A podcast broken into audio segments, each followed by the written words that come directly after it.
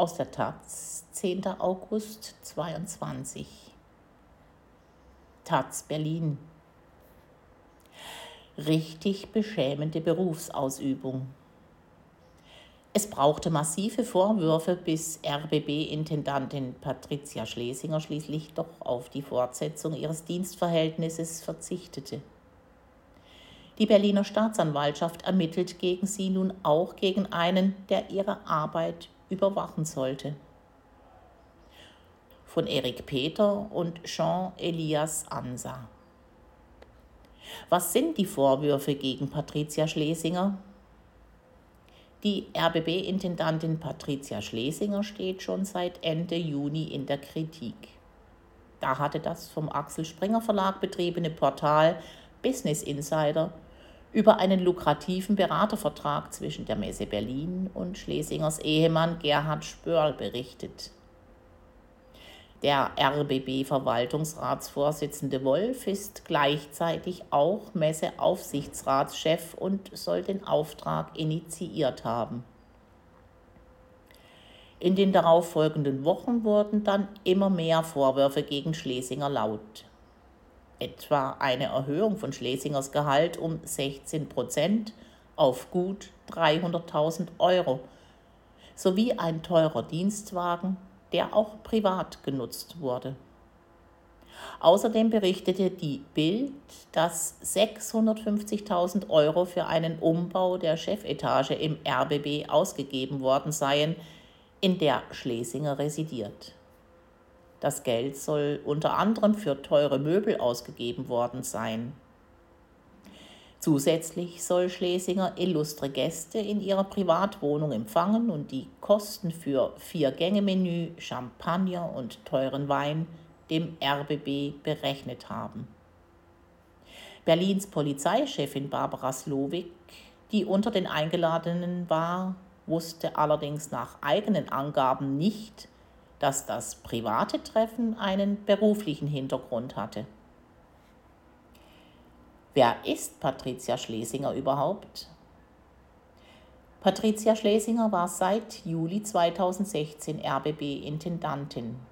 Damals wollte sie vor allem das Fernsehprogramm des RBB, das nach wie vor die schlechteste Quote aller dritten Programme hat, mutiger, kantiger und wahrnehmbarer machen und dafür auch alle festen und freien Mitarbeiterinnen mitnehmen, deren Formate abgeschafft werden sollten.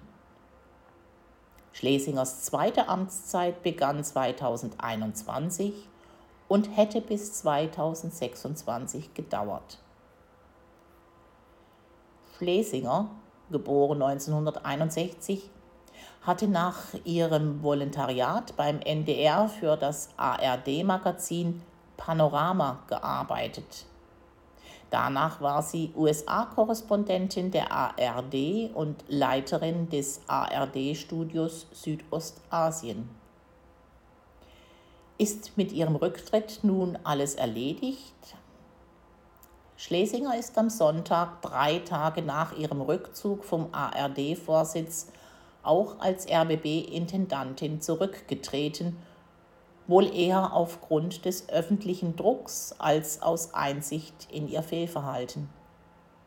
Bei den Mitarbeiterinnen hat sie sich entschuldigt, zu den Vorwürfen gegen sich aber schweigt sie. In ihrem Schreiben an den RBB Rundfunkrat hat sie mitgeteilt, auf die Fortsetzung ihres Dienstverhältnisses zu verzichten verwies aber auch auf die vertraglich vereinbarte Ankündigungsfrist von sechs Monaten bis zum 28. Februar 2023. Nach Taz-Informationen hat Schlesinger mitgeteilt, dass sie die Frist verkürzen würde. Allerdings wird derzeit noch geprüft, ob das überhaupt möglich ist oder ob damit auch Regressansprüche des Senders flöten gehen könnten. Der Rundfunkrat wird sich am 16. August mit der Vertragsauflösung beschäftigen. Schlesinger darf sich ab dem 65. Lebensjahr auf eine Pension in Höhe von 60 Prozent ihres letzten Gehalts, rund 15.000 Euro monatlich, freuen. Unangenehm ist für sie dagegen, dass nun auch die Staatsanwaltschaft aufgrund des Anfangsverdachts der Untreue und Vorteilsnahme gegen sie ermittelt, ebenso gegen ihren Mann und den RBB-Verwaltungsratsvorsitzenden Wolf-Dieter Wolf. Im Fokus der Staatsanwaltschaft steht die Vergabepraxis der Messe Berlin. Was liegt noch im Argen beim RBB? Patricia Schlesinger wird vorgeworfen, sich nicht nur mit fetten Gehaltserhöhungen, sondern auch mit einem zusätzlichen Bonussystem versorgt zu haben. Laut Informationen der Taz können anders als bei anderen Sendeanstalten der ARD beim RBB all jene 39 Angestellten auf der Leitungsebene solche Boni erhalten, die außertariflich bezahlt werden. Die Boni werden für eher schwammig formulierte unternehmerische Ziele fällig.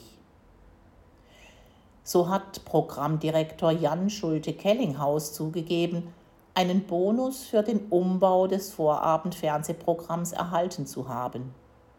Jene Mitarbeiterinnen, die den Umbau gestaltet haben oder sich wie die Mitarbeiterinnen der abgesetzten Sendung ZIP zu Hause in Berlin und Brandenburg andere Stellen im Sender suchen mussten, erhielten natürlich keine Boni. Hinzu kommt, dass das neue Vorabendprogramm weniger Quote bringt als das alte.